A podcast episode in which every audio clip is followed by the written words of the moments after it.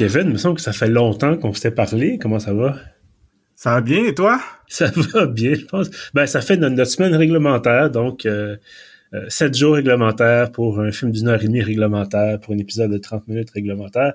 Euh, ben non, on fait des blagues, on fait des blagues. Euh, Re-bienvenue, évidemment, en rembobinage. Euh, on se parle, on a un épisode intercalable. En fait, c'est intercalable. Ça sonne péjoratif. Euh, c'est qu'on est, vous le savez, là, vous êtes des, vous êtes tous des, passionnés de l'émission, vous nous écoutez religieusement chaque semaine. Euh, non, je fais des, je fais des blagues, mais euh, on est dans notre spécial Halloween euh, comme à chaque mois d'octobre. Et là, on a euh, déjà fait Phantom of the Paradise la semaine dernière qui était un film complètement déjanté et excessivement kitsch et tout à fait incroyable. Et la semaine prochaine, euh, parce que là on est le 23, donc la semaine prochaine, avant qu'octobre se termine, on va vous présenter The Last Voyage of the Demeter, euh, donc notre film d'horreur, thriller, suspense, de peur euh, contemporain. Mais en attendant, on a décidé de prendre un petit film comme ça, peu ou pas connu, qui a juste gagné la Palme d'Or à Cannes cette année. Alors, qu'est-ce qu'on a écouté cette semaine, Kevin? On a écouté Anatomie d'une chute qui, comme tu le dis, a remporté la Palme d'Or. Puis si je peux raconter rapidement l'histoire de pourquoi on a subitement interrompu l'Halloween pour parler de ce film-là, c'est que euh, pendant le festival du Nouveau Cinéma, ce film-là était présenté et euh, tous les deux, on avait euh, un intérêt pour l'inclure dans notre épisode sur le FNC. Finalement, on n'a pas eu l'occasion de voir le film à temps pour l'épisode, mais tout juste il y a quelques jours, on a fait ah ok là on pourrait le voir euh, le film qui sort euh, en salle euh, le 27 octobre. Mhm. Donc on s'est dit bon prenons une petite pause de l'Halloween et attaquons-nous à la Palme d'Or. Voilà, exactement. on a quand même déjà parlé de, plusieurs, au moins une autre palme d'or, si je ne me trompe pas, c'était Titan, c'est bien ça? Ah oui, avec Raphaël Ouellette il y a quelques années. Voilà, ce film-là aussi était, assez particulier. Euh, on n'est pas dans le même registre euh, cette année, mais effectivement, Palme d'Or, ben donc ça tu l'as mentionné, on voulait, moi j'avais vu la bande-annonce d'Anatomie d'une chute, ça avait l'air bien intéressant, ça avait l'air intéressant, et euh, c'est ça, ça vous fait de ça n'a pas fonctionné. Il était au TIFF, je pense, à Toronto et ça n'a pas mhm. fonctionné non plus. Euh, ben, en même temps, généralement, on couvre pas le TIFF, là, on n'est pas, on n'est pas à Toronto. Euh, mais peut-être un jour, peut-être qu'on on pourra se démultiplier éventuellement, puis qu'on fera un, road trip jusqu'à jusqu'à Toronto. Euh, mais donc c'est ça. Et voilà, là, ça, ça tombe, euh, on tombe directement dedans, là, comme tu disais, le film sort euh, vendredi. donc on va, on vous en parle maintenant. à l'atelier d'une chute qui s'inscrit, je pense, dans une série de films euh, policiers, judiciaires, euh, qui parlent un peu d'enquête ou de procès, qui ça correspond pas au, au, je veux pas dire des clichés, mais ça correspond pas à ce qu'on ce qu'on sait d'habitude des, des films de, de, de, poursuite devant les tribunaux, d'enquête sur des meurtres ou des, des, des, suicides, ou en tout cas, dans ce cas-ci, c'est un peu mystérieux. Euh, on c'est souvent des, des réalisateurs qui prennent ce modèle-là et qui le changent euh, qui vire un peu sur, sur lui-même, donc qui essaie de changer les codes, qui essaie de, de surprendre les spectateurs, pas nécessairement avec une révélation surprise, puis là, on se rend compte que le, finalement, le meurtrier, c'était le majordome dans la salle de bal avec le tuyau de plomb. Euh, mais ça fait quelques films, je pense, que, du coup, que moi je vois, et je, je, je pense qu'on en avait mentionné, euh, parlé d'un film de ce genre-là il y a pas tellement longtemps. Ça se passe dans un petit village de France et euh, le titre m'échappe là, mais cette affaire-là reste dormante pendant des années. Est-ce que tu te souviens de, de, de... Hey, j'ai un blanc. J'essaie de penser de quel film on aurait parlé. Un village. Parce que c'était une jeune femme qui sort, qui rentre chez elle. Peut-être qu'on n'a pas fait euh, d'épisode. Maigret? Non, non, mais en tout cas, bref, il y avait eu un film, euh, peut-être qu'effectivement, c'était juste une critique écrite que j'en ai faite, ah, mais il y a un film policier il n'y a pas tellement longtemps où, justement, c'est une jeune femme qui rentre chez elle, découverte morte, assassinée, et là, on se demande qui l'a tué, qui l'a tué, puis on essaie de trouver, puis finalement, c'est ça, c'est une histoire qui dure très, très, très longtemps, et on n'arrive pas, bon, à, à éclaircir ce mystère-là. Euh, mais bref, revenons à nos, à nos moutons. Euh, Anatomie d'une chute, bon, je l'ai un peu mentionné, euh, c'est l'histoire d'une enquête d'abord et ensuite l'histoire d'un procès. Euh, ça se passe en Savoie, donc pas loin de, Grenoble, donc euh, en France. Et il y a un couple qui, qui, qui, bon, Sandra Voiter et Samuel Maleski ont un enfant ensemble. Ils ont un garçon maintenant, je pense, de 11 ans. Et ça va pas bien dans leur couple. Euh, éventuellement, il y, a, un moment donné où, bon, Sandra Voiter est une, une autrice reconnue, elle a plusieurs bons livres à son actif, euh, est, est, assez célèbre. Elle reçoit une étudiante chez elle dans un espèce de, de chalet de campagne que le couple essaie de retaper. Euh, et tout de suite, en début de film, bon, on se rend compte que le mari qu'on ne voit pas, euh, le mari met de la grosse musique. Je pense que c'est une version steel drum de 50 Cent ou quelque chose comme ça. Oui, le, de PIMP. Voilà, exactement. Euh, je suis pas du tout un connaisseur de 50 Cent. Euh, mais bref. Et c'est une musique qui est vraiment mise très, très forte. Et éventuellement, le, bon... Euh, le fils part se promener avec son chien. L'étudiante euh, quitte parce que là, il dit, Sandra Voltaire dit, ben c'est beaucoup trop fort comme musique. On s'en reparlera, on fera ça à Grenoble, nanana.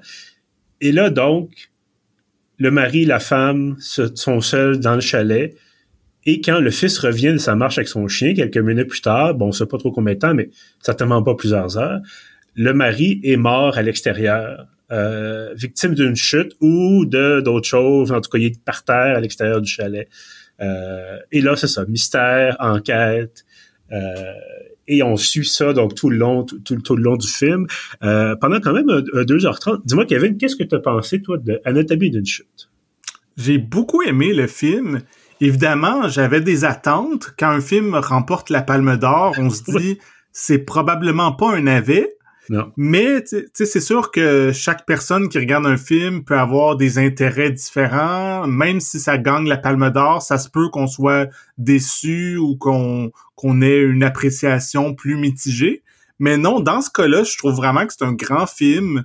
Euh, sais, ça a gagné la Palme d'Or qui est comme un peu meilleur film, mais tu sais, ça aurait pu être un prix du scénario, ça aurait pu être un prix de la mise en scène, ça aurait pu être un prix euh, de la meilleure actrice pour euh, Sandra Hüller qui, qui joue le rôle principal. Il y a vraiment plein de grandes qualités dans ce film-là. Puis euh, j'ai bien hâte d'en parler avec toi parce qu'il y a aussi dans les thèmes qui sont abordés, il y a beaucoup de choses quand même. Oui, absolument. D'ailleurs, il y a des moments où j'étais fâché. Euh, Bon, peut-être que toi aussi, euh, en homme progressiste que nous sommes, je dis pas ça de façon très très euh, sérieuse. Euh, bref, j'ai beaucoup aimé aussi. comme tu dis, on a des attentes. bon, Palme d'Or, c'est toujours un peu particulier parce que tu sais pas est-ce que c'est Palme d'Or parce que c'est un film qui est, qui est, un peu bizarre, un peu audacieux, ou Palme d'Or parce que effectivement c'est très très bien joué, très bien scénarisé, tout ça, ou c'est un mélange des deux, ou pour une toute autre raison. Euh, et, j'avoue que j'écoutais le film et ça fait partie encore une fois de ces films-là à, disons que le, déploiement est plus lent qu'à l'ordinaire. Encore une fois, déjà 2h30. Moi, j'ai vu que ça durait 2h30. Je suis comme, OK, ça va être, ça sera pas une course poursuite. C'est pas de Mad Max Fury Road. Euh, puis tant mieux. Euh, donc, c'est ça. Ça sera pas 1h30. Merci, bonsoir, c'est réglé. Euh, euh, là, c'est vraiment, on prend le temps de, de bien faire les choses. Euh, bref, je, suis rentré là-dedans, puis c'est ça, je me dis, OK, il y a effectivement enquête pour meurtre, euh, ou en tout cas, on essaie de, on, pense que la femme a tué son mari, bon. Euh, et on, je, savais un peu que, bon, il allait vraiment s'attaquer à la personnalité de la femme, il allait s'attaquer à sa carrière, euh, et une très, très longue partie du film, ben, c'est le fameux procès. et donc, c'est ça, on découvre finalement le fonctionnement du couple, par un peu avocat interposé, on découvre une profondeur de personnalité chez euh, le personnage de Sandra Walter, mais aussi toutes les contradictions d'un couple, euh, quand ça va bien, quand ça va mal, l'espèce de, colère des fois qu'on peut avoir envers quelqu'un qui partage notre vie, mais pas suffisamment pour se laisser, mais quand même, il peut y avoir du ressentiment, tout ça, puis éventuellement, ça, explose. Euh, Est-ce que c'est assez pour tuer quelqu'un? Toutes ces questions-là sont, sont soulevées. Euh, non, vraiment, j'ai été, été très impressionné et euh, je savais pas jusqu'à la fin si effectivement il allait avoir cette fameuse révélation surprise de euh, ah c'est un accident parce qu'il a glissé sur quelque chose ou effectivement euh, la femme a véritablement tué son mari parce que là elle était plus capable de, de, de l'endurer ou quoi que ce soit d'autre. Euh, donc jusqu'à la fin, j'étais un peu sur le bout de mon siège en disant qu'est-ce qui va se passer, qu'est-ce qui va se passer, va-t-elle être reconnue coupable, euh, bon, ainsi de suite.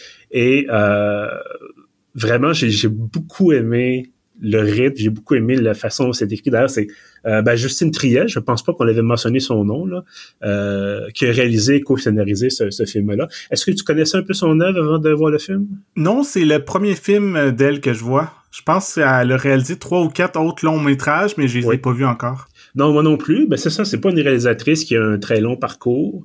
Euh, donc c'est peut-être un peu, en même temps, euh, ça veut pas dire qu'elle a pas de talent, mais ce que je veux dire, c'est que bon, gagner la Palme d'Or quand c'est ton quatrième film, ça peut être assez spécial peut-être comme comme comme feeling. Euh, je serais curieux de savoir comment est-ce que est-ce qu'elle sent de la pression maintenant pour dire faut que tous mes films soient soit des chefs-d'œuvre comme ça qui méritent la. Ben, la, réalisatrice de Titan, si je me trompe pas, c'était seulement son deuxième long métrage et tout de suite la Palme d'Or. Écoute, c'est ouais, décidément on n'a peut-être pas choisi. Euh, en même temps, clairement, c'est des gens qui sont très doués là, ben oui. Euh, qui ont l'œil pour ça. Nous, on n'a pas de, nécessairement de, formation là-dedans. Euh, qu'est-ce que tu as pensé? Parce que je pense que le gros de la discussion, ça va être le procès.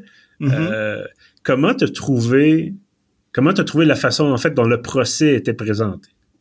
Ben, ce qui est particulier, c'est que tu disais en début d'épisode que on a vu des tonnes de, films, de séries télé qui se passent euh, dans le milieu euh, de la justice, qu'on voit des procès, des avocats, des juges, tout ça, mais bon, euh, je sais pas toi, mais moi personnellement, souvent ça va être des séries ou des films américains.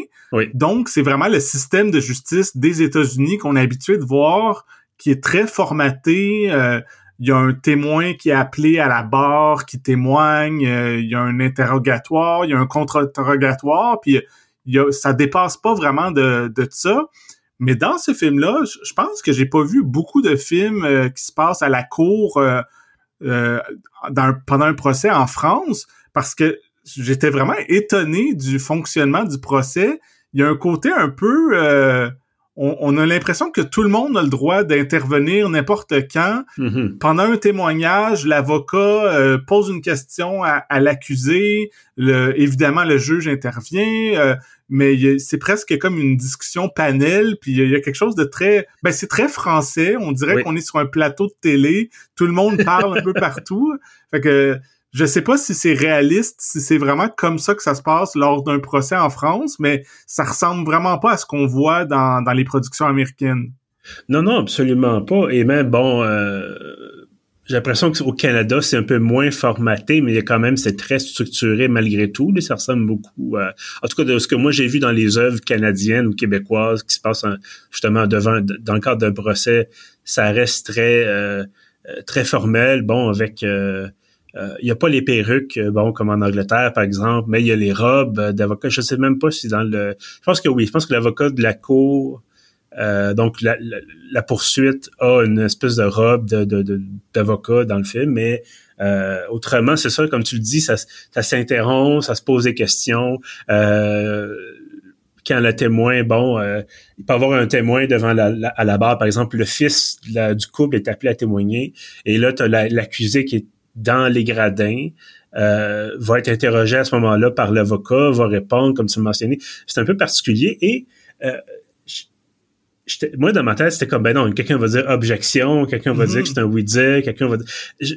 on manque le contexte euh, pour vraiment dire est-ce que c'est réaliste ou pas. Et je suis en train de chercher pendant qu'on se parle parce que je me souviens d'avoir vu un, film, un autre film qui parlait d'une histoire de meurtre euh, et qui... Euh, il y avait un procès, justement, et donc...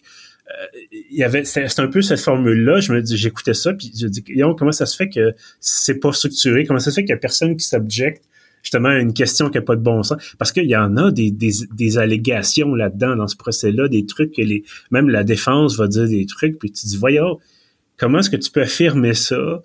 Euh, que ce soit à la défense comme la poursuite, comment est-ce que tu peux affirmer ça?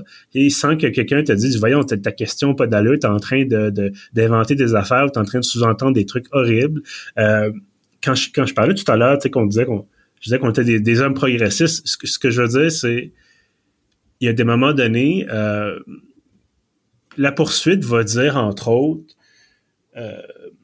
vous avez invité chez vous, elle va parler de l'accusé, vous avez invité chez vous une jeune femme. Euh, est-ce que c'était dans un objectif de séduction parce que vous êtes bisexuel? Hmm. Est-ce que c'était pour frustrer votre mari? Est-ce que c'était pour telle affaire? je me disais, qu'est-ce que ça a à voir là-dedans? Et c'est un peu comme dire, c'est pas exactement la même chose, mais c'est comme dire, qu'est-ce que vous portiez le soir où vous avez été violé? Oui, exactement. Hey, tu dis, tabarnouche, en 2023, là, c'est à quel point est-ce que tu, peux te baser là-dessus pour faire un, un, procès. Toi, ça t'a-tu choqué? Oui, oui, euh, c'est vraiment choquant. Puis, euh, il me semble j'ai vu une entrevue avec la réalisatrice qu'elle disait que euh, ce qui avait inspiré euh, l'écriture de ce scénario-là, au départ, c'était comme pour elle, c'était comme un cauchemar que ta vie privée devienne publique, que le comme un, système s'empare de ta vie privée puis commence à la décortiquer. C'est vraiment ça qui se passe dans le film. Comme tu disais, les exemples que tu donnais, il y a vraiment un côté intrusif, euh, un côté humiliant euh, le fait que justement, elle, cette femme-là est bisexuelle, le fait qu'elle a eu des infidélités dans, dans son mariage, mm-hmm. euh, le, comment que ils élèvent leur enfant, la répartition des tâches, euh, les tensions dans le couple, tout ça est abordé, puis souvent de façon vraiment pas c'est ça, humiliante, là, je pense que c'est le mot que je veux revenir, humiliante et intrusive. Le, le, le je sais pas si en France on appelle le procureur de la couronne ou euh, je pense ben, peut-être pas la couronne parce qu'ils ont, ont pas de royauté là-bas. ouais, non, ben, c'est ça, peut-être pas la couronne, mais l'avocat général ou celui qui représente, euh, euh, en tout cas, peu importe. Lui est vraiment, c'est ça, il est vraiment méprisant, puis condescendant, puis paternaliste, puis de la façon qu'il qui, qui attaque littéralement l'accusé. On comprend que c'est son métier, mais il y a quelque chose de très, euh, je trouve, euh, presque misogyne dans la façon qu'il qui, qui décrit puis qui essaye de faire des sous-entendus. Non, c'est vraiment, euh, j'étais fâché, j'étais mm. vraiment fâché, puis j'avais le goût d'un peu de crier, puis de dire, voyons, encore une fois, tu sais, bon, est-ce que c'est permis de faire ça en France, est-ce que c'est juste pour le film? On sait que bon, en France comme ailleurs, il y a toujours un petit fond de, de des fois là dans l'appareil judiciaire. On parlera pas d'affaires au Québec là, notamment ce, ce, ce c'est ingénieur qui a eu les mains, euh, en tout cas, qui a fait des agressions sexuelles, là, mais il y a des cas comme ça, tu te dis, voyons, il me semble qu'on pensait avoir fait le ménage là-dedans, euh, puis clairement, il y a encore, c'est ça, ces, ces, procureurs-là ou ces juges-là ou ces avocats-là qui, qui pensent que, bon, euh, parce que tu portais une mini-jupe, c'était un appel au viol. Là pendant qu'on se parlait, c'est ça, je suis, en, train de chercher, bon, euh, euh, je te parlais de films de, avec un procès en France qui était différent, puis justement, c'était une façon différente de présenter les choses. Euh, Saint-Omer, c'est ça le nom du film. C'est sorti en début d'année. c'est réalisé par Alice Diop. Et euh, c'était très, très bon. Puis ça parlait aussi de la question du racisme aussi là-dedans, puis tout ça. Donc, si jamais, bon, tu as envie d'écouter ça, ou si jamais nos, auditeurs ont envie d'écouter ça, euh, s'ils peuvent mettre la main là-dessus, je sais pas si c'est disponible en ligne ou ailleurs, mais euh, c'est très intéressant. Et le fameux film policier, je te disais, l'enquête qui piétine, s'appelle La Nuit du 12. Tu l'as peut-être ah, vu. Euh, voilà. Donc, La Nuit du 12, euh, encore une fois, un autre genre de, de, de, film policier ou de, d'enquête policière.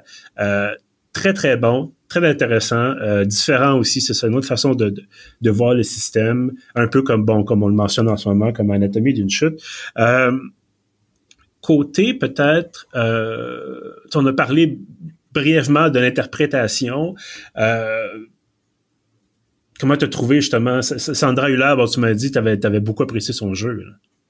Oui, vraiment extraordinaire. Puis c'est pas un rôle facile parce que dans, un sens, on dirait que le film est un peu euh, de son côté. On, prend son parti, puis euh, on, on s'attache à elle. On veut euh, pas nécessairement qu'elle soit condamnée, tout ça. Puis le fait que le film est co-scénarisé puis réalisé par une femme, on assume un peu que c'est le point de vue féminin. Mais en même temps, il y a beaucoup d'ambiguïté dans le film. Puis euh, on doute quand même beaucoup de ce personnage-là. On se demande, comme tu disais, jusqu'à la toute fin, on se demande est-ce qu'elle est coupable ou pas? Puis il y a plein de petits éléments à travers les témoignages et tout ça, les reconstitutions qu'on fait. Ah, ok, est-ce que ça se peut qu'elle ait, qu'elle ait tué son mari? Puis dans le jeu de cette actrice-là, justement, a, a réussi à embrasser cette ambiguïté-là. On, on est jamais vraiment sûr quoi penser d'elle. Puis tu sais je, sais pas si on a mentionné aussi, Euh, Sandra Hüller, c'est une actrice allemande. Oui. Et elle joue aussi son personnage dans le film est d'origine allemande. Donc, pour elle, le français, c'est sa troisième langue. Et mm-hmm. euh, même si la majorité du procès se déroule euh, en français, elle, souvent, elle parle un peu en français, mais elle, en donné, à elle switch en anglais parce qu'elle s'exprime mieux en anglais. J'imagine qu'elle s'exprimerait encore mieux en allemand, mais bon, euh, personne parle euh, allemand euh, dans, au procès. Donc, il y a toute cette dimension-là linguistique aussi dans son jeu de quand elle parle en français, il y a aussi des hésitations, puis des fois elle est peut-être pas sûre de comment s'exprimer, puis quand elle est en anglais, ben là c'est pas sûr si tout le monde la comprend bien. Fait que c'est c'est quand même quelque chose à, jouer, là, justement, toutes ces dimensions-là. Oui, ben absolument. C'est comme tu l'as mentionné, ça rajoute une couche d'incertitude. Euh, Est-ce que justement elle passe à l'anglais parce qu'elle est nerveuse? Est-ce qu'elle veut changer la façon de, de, le sens de ses mots? Bon, euh, puis il y a, effectivement, tu l'as mentionné, il avoir des erreurs de, traduction ensuite. Euh, donc, est-ce que le jury va entendre les bonnes choses? Que le juge va entendre les bonnes choses? Euh, Et donc, tout à fait, elle joue vraiment quelqu'un de, de, de, euh, j'ai envie de dire de, normal dans le sens où clairement est affectée par la mort de son mari. Clairement est affectée par le fait qu'elle est accusée de meurtre, qu'elle l'ait commis ou pas ce meurtre-là. Euh, J'imagine, c'est pas une pas une tueuse euh, au sang-froid euh, imperturbable. On est vraiment, même si elle commis ou non le geste, euh, posé ou non le geste, euh, ça va l'affecter. Elle a pas tué, elle pas une tueuse en série. Bon, tu comprends un peu, là je m'en vais, là, mais mm-hmm. donc de pouvoir jouer ça sans tomber dans l'excès, euh, parce qu'elle tombe jamais vraiment dans l'excès, c'est il y a vraiment il y a un, niveau de jeu qui, qui, est très très intéressant et je pense que c'est ça aussi l'attrait de, de, ce genre de cinéma-là, c'est que c'est des personnes qui ont l'air réalistes ça pourrait être, bon, moi je connais pas d'autrices à succès euh, euh, qui habitent en Savoie, là, mais euh, mais ça pourrait être quelqu'un, tu sais, bon, de connu, de, relativement connu ou pas ou un peu moins, mais qui d'un coup on se dit ah est-ce qu'elle a tué son mari, est-ce qu'elle a tué ça, bon. Et là, on pourrait pas savoir parce que, bon, il y a des incertitudes. Elle va mentir quelquefois. Est-ce qu'elle a menti pour se protéger? Est-ce qu'elle a menti parce qu'elle est nerveuse? Est-ce qu'elle a menti parce que sur le coup, elle a oublié quelque chose? Euh, et là, bon, il y a toutes sortes de détails qui sont ressortis dans le cadre du procès pour dire, non, non, c'est vous, euh, tel événement, bon, euh, qui s'est produit, ça prouve que vous allez commettre le meurtre ensuite. Puis là, tu te demandes, ben, si c'est ça les seuls éléments dont on dispose, peut-être qu'effectivement elle est coupable, mais est-ce que c'est la vérité? Euh, donc, il y, a une discussion d'ailleurs très très intéressante, euh, vers, euh, pas trop de détails, mais vers la, un peu vers la fin du film, avec le fils et une espèce de, de bon euh, travailleuse sociale ou en tout cas quelqu'un qui était signé par la cour, parce que là, bon, la mère habite avec son fils, son fils est un témoin important pour le procès il, y a, il faut qu'il y ait une séparation un peu des, des, des, des témoins, euh, en tout cas du témoin puis de l'accusé.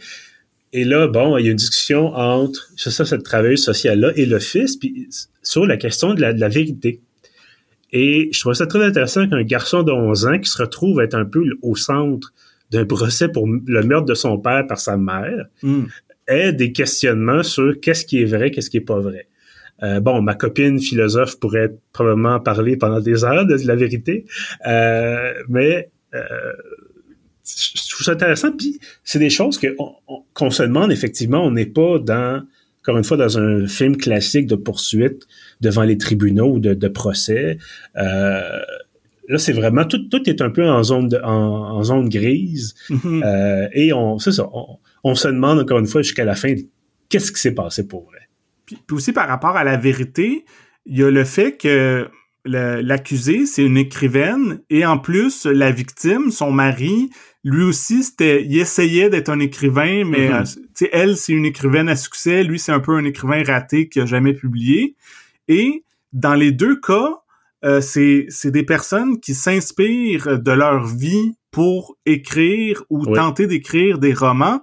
Et il y a toute la notion de justement la vérité, qu'est-ce qui est vrai, qu'est-ce qui devient de la fiction, puis c'est tout embrouillé. Fait à travers le procès, c'est abordé d'ailleurs par les avocats pendant le procès. Est-ce que ce qu'elle écrit dans ses romans, dans le fond, c'est ce qu'elle pense vraiment, ou est-ce que ça devient de la fiction? Puis en même temps, on peut euh, spéculer que quand les gens témoignent à la cour, est-ce qu'ils sont vraiment en train de dire la vérité ou est-ce qu'ils sont en train d'un peu inventer des histoires ou modifier la vérité pour que ça convienne mieux à ce qu'ils essaient de faire passer comme euh, comme témoignage? Fait que tu sais, il y a, beaucoup d'ambiguïté aussi à ce niveau-là. Oui, oui, absolument. Puis bon, euh, aussi que, ben, par exemple, il y a un témoignage, puis encore une fois, on va essayer, j'essaie de pas trop en dire, mm-hmm. mais il y a un témoignage d'un psychologue. Euh, le mari consultait un psychologue et le psychologue a un jugement qui, qui, donne à la cour, mais le psychologue n'a que la version du mari. Mm-hmm. Euh, tu sais, moi-même, moi-même, je consulte un, psychologue. Ben, ce psychologue-là a une vision de ma vie et de ma relation de couple qui est pas celle qu'il pourrait avoir si effectivement il arrivait puis il posait des questions à ma conjointe. Euh, donc, encore une fois, qu'est-ce qui est vrai, qu'est-ce que la vérité? Euh, puis quand c'est pas évident, quand c'est pas noir ou blanc, ben évidemment qu'il y a de la spéculation, puis évidemment qu'il y a des, des interrogations.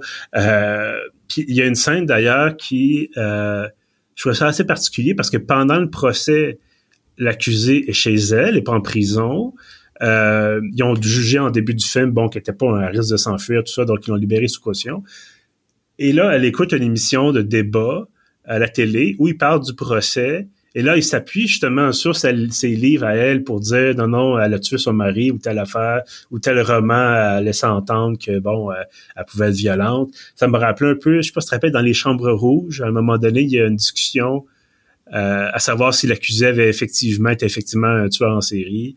Euh, On voit comme un talk show. Puis ouais, ouais. Un peu comme tout le monde en parle, mais un peu plus trash. Ouais, ouais. Puis donc, ça aussi, là, tu sais, tu te dis, bon, ben, dans un dans le cadre d'un procès, euh, c'est facile de dire j'ai une opinion, j'ai une opinion, puis là, bon, je, je, la donne. Sur quoi ça se base? Bon. Euh, bref. Est-ce qu'il y a quelque chose peut-être euh, parce que bon, on dit beaucoup, beaucoup de bien du film depuis le début, et avec raison, je pense. Est-ce qu'il y a quelque chose, toi, qui t'a peut-être un peu plus rebuté? Est-ce quelque chose que tu aurais changé, amélioré, transformé? Ben, comme je disais au début, c'est un film que j'ai adoré, que j'ai même dit que c'était un grand film, donc il y, a, pas grand chose que je changerais. Peut-être juste un petit truc, puis c'est vraiment, euh, c'est pas un, détail précis, c'est vraiment plus une impression. Euh, la durée de 2h30, j'ai été captivé pendant le film, tout ça, mais quand même, euh, par moment, c'est comme ah ok, c'est quand même un long film. Oui. Puis tu sais, quand c'est un long film, on se pose quand même la question est-ce que ça aurait pu être resserré un petit peu au lieu d'être 2h30, d'être 2h15, peut-être même 2h, je sais pas. Puis tu sais, c'est comme je, comme je dis, c'est pas euh, ah, j'ai pas ah telle scène, il faudrait absolument la couper, ça sert à rien, tout ça. Vraiment pas. Je pense que tout est nécessaire, mais dans le rythme, c'est un film, c'est ça, qui est quand même relativement lent. Oui. Et euh, c'est ça. Mais c'est vraiment un. Je, le dis parce qu'on cherche toujours euh, est-ce qu'il y a un petit bémol, euh, tu sais, quand selon la notion que rien n'est parfait ou presque. Fait que je le mentionne, mais tu sais, c'est ça reste un film qui est, qui est captivant même sur 2h30. Là. Oui, absolument. J'allais faire une blague en disant rien n'est parfait sauf l'épisode 1 de Star Wars, mais c'est tout à fait faux. Seigneur. Enfin. Euh, non, t'as raison. Peut-être qu'on aurait pu resserrer un tout petit peu. Euh, mais comme je le mentionnais tout à l'heure, ça se veut, je pense, réaliste. Euh, j'ai, bon, je, le mentionnais aussi en, plutôt dans l'épisode, il y a des moments où les questions m'ont mis un peu hors de moi là, pour le procès, mais évidemment, je pense que c'est l'objectif de la chose. Euh, ça me faisait toujours un peu rire.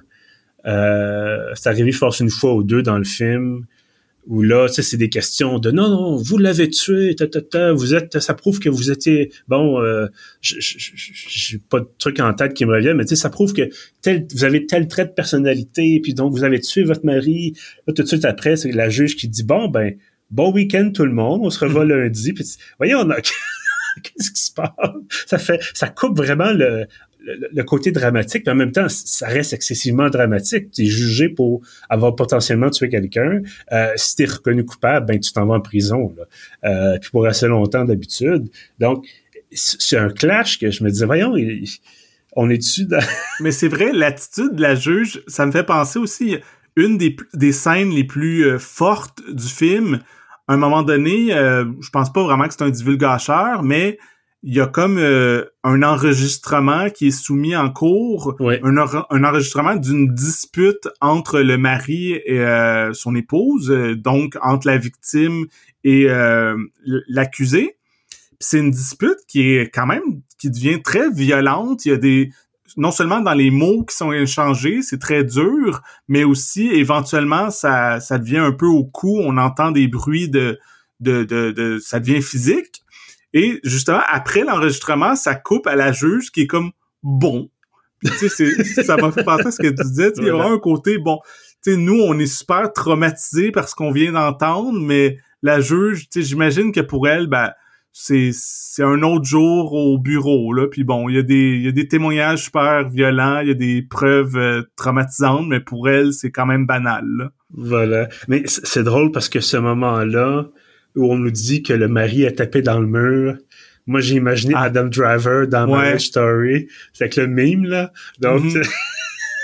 D'ailleurs, tu, mentionnes à la blague, mais il y a quand même une certaine parenté qu'on peut trouver entre euh, Anatomie d'une chute et Marriage Story, même si Marriage Story, ben c'était un peu, il y avait des avocats, il y avait des trucs comme ça, mais c'était pas tout à fait un, gros procès. Mhm. Mais il y a quand même le côté, dans les deux cas, c'est vraiment avant tout, je pense, un film qui est comme euh, l'autopsie d'un mariage, là, tu sais. Oui. Non, absolument. Puis bon, évidemment, c'est présenté de façon différente, là. Oui. Euh, mais non, t'as as, raison, parce que c'est une relation qui...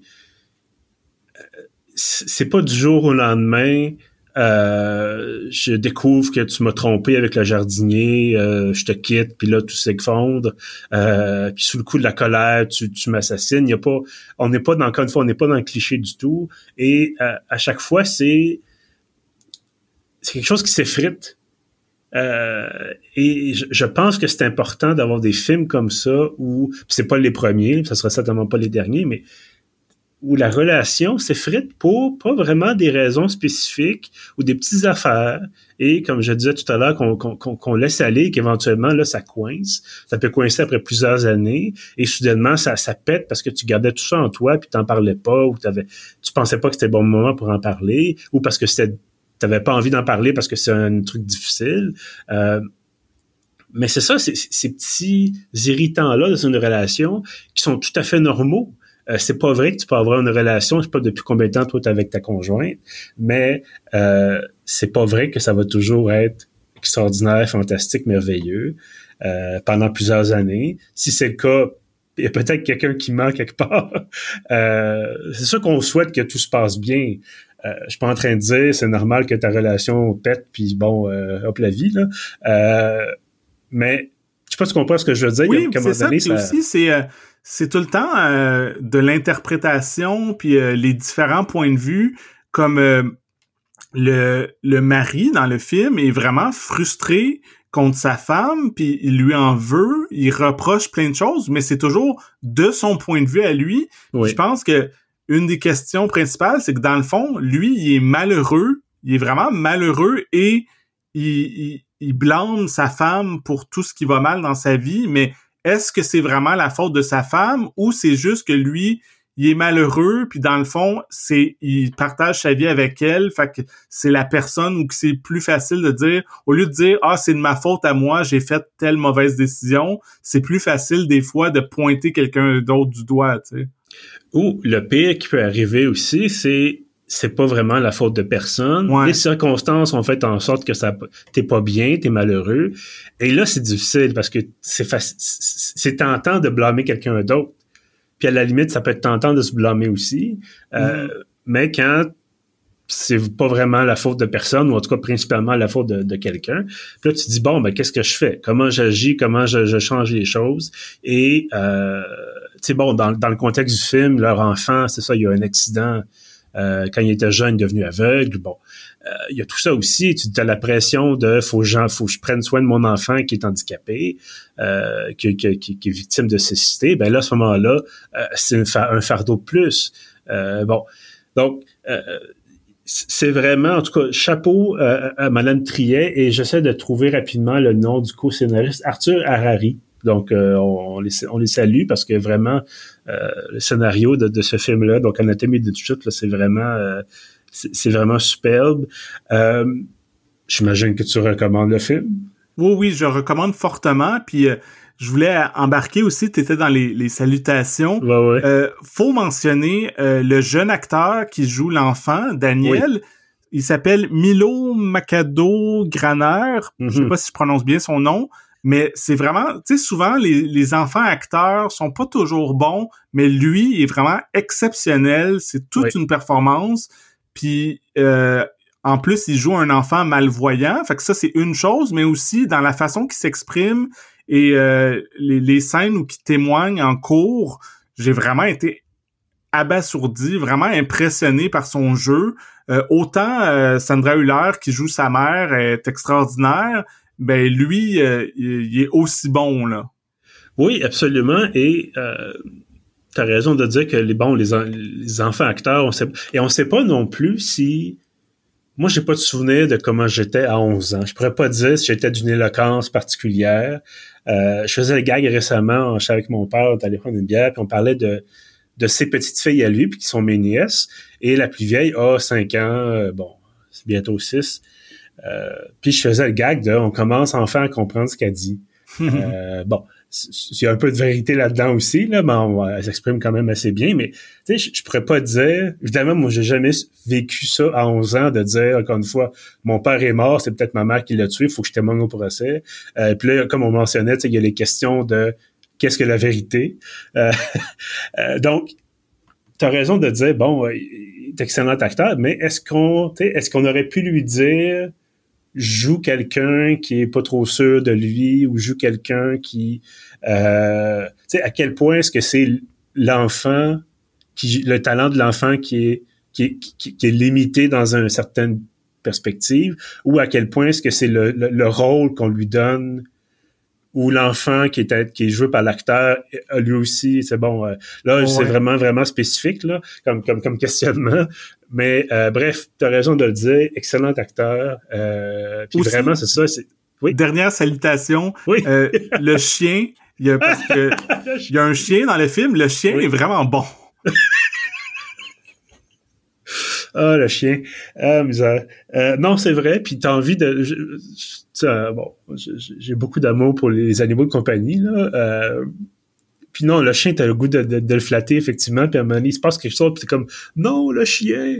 Euh, bref. Non, puis on dira pas ce qui se passe, mais à la fin du générique, ça dit aucun animal n'a été maltraité pendant le tournage. Et j'étais content parce que c'est ça, il y a, des bouts que c'est assez dur de voir ce qui se passe avec le chien.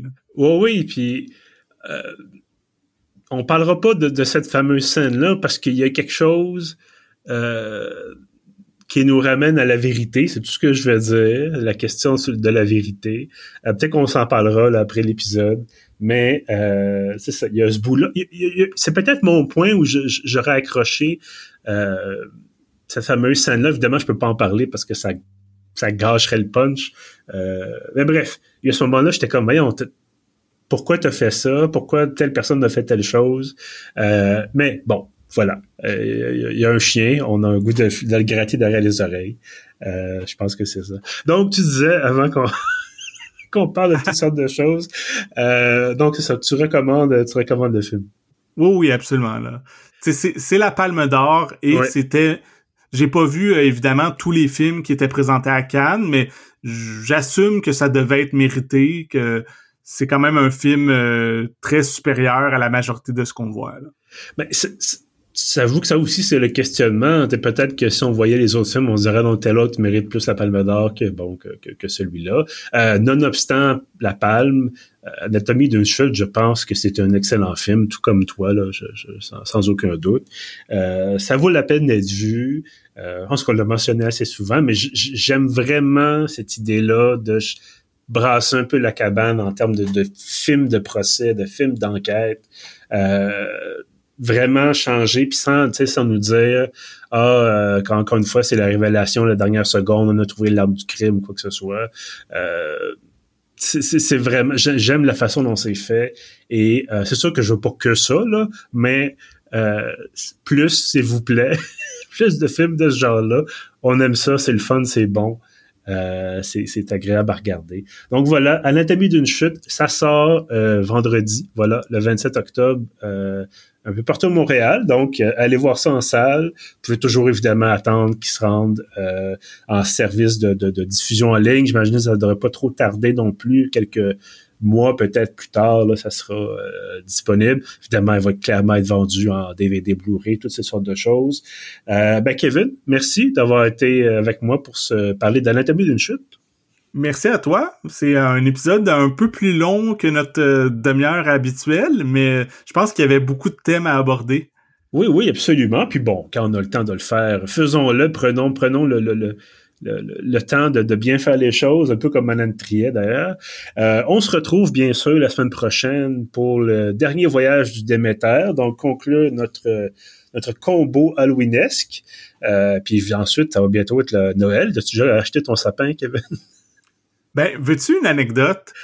Nous, euh, on a un, sapin synthétique en plastique, puis on est un peu paresseux des fois, puis il traîne euh, dans le chez nous, genre, tu sais, on est rendu, euh, je sais pas, mars, avril, le printemps.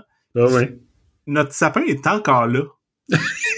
on est rendu fin octobre, puis on l'a jamais défait. Puis je pense que rendu là, ça vaut pas la peine de le défaire pour le remonter dans un mois. Fait qu'il va avoir passé l'année au complet euh, chez nous. Écoute, c'est un, tour du compteur. Ça, on va, on va le signer comme ça. Nous autres, on achète euh, sapin naturel depuis. Euh, en fait, avant, j'avais pas du tout de sapin et ça, fait, je pense, deux ans qu'on achète un sapin. Euh, la première année, il en vend en face de chez nous là directement. mais la deuxième année, on il y a un service auquel tu peux faire faire appel. C'est des sapins un petit peu moins beaux, mais sont vraiment, ils viennent de. c'est pas des pépinières, c'est vraiment naturel sauvage, je sais pas comment ils appellent ça. Là.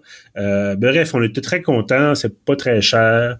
Euh, puis bon, évidemment, après ça, il faut que tu le sortes quand, quand il est temps. Là. Mais euh, non, non, on est très contents, puis c'est toujours bien de, de, décorer. Euh, puis c'est bien parce que le chat ne, jette rien par terre, donc euh, ça aussi, ça, ça fait du bien. donc, non, mais je parlais des décorations de Noël, c'est parce que effectivement, semble-t-il que c'est déjà sorti chez Costco et ailleurs, là, décoration de, de, de, Noël. Puis je suis un petit peu agacé parce que bon, peut-on passer l'Halloween avant, s'il ben Oui.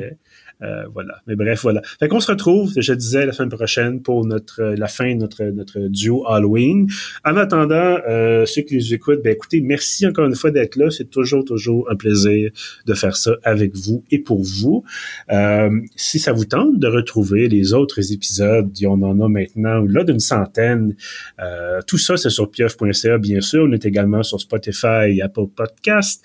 Avant de vous laisser, je vous invite, comme toujours, vous abonner à l'infolette de Ça vous évite euh, les algorithmes, la potentielle censure, tout ça. Ça vous donne accès à l'ensemble des contenus publiés chaque semaine sur le site, donc les articles, les critiques bien entendu, les épisodes de podcast. Pour vous abonner, c'est très, très simple. Vous allez sur le site, dans la colonne de droite, il y a un formulaire à remplir. Ça prend environ 5 secondes. C'est gratuit. Et donc, c'est ça. C'est livré chaque samedi matin directement dans votre boîte de réception. Sur ce, je vous dis merci et à bientôt.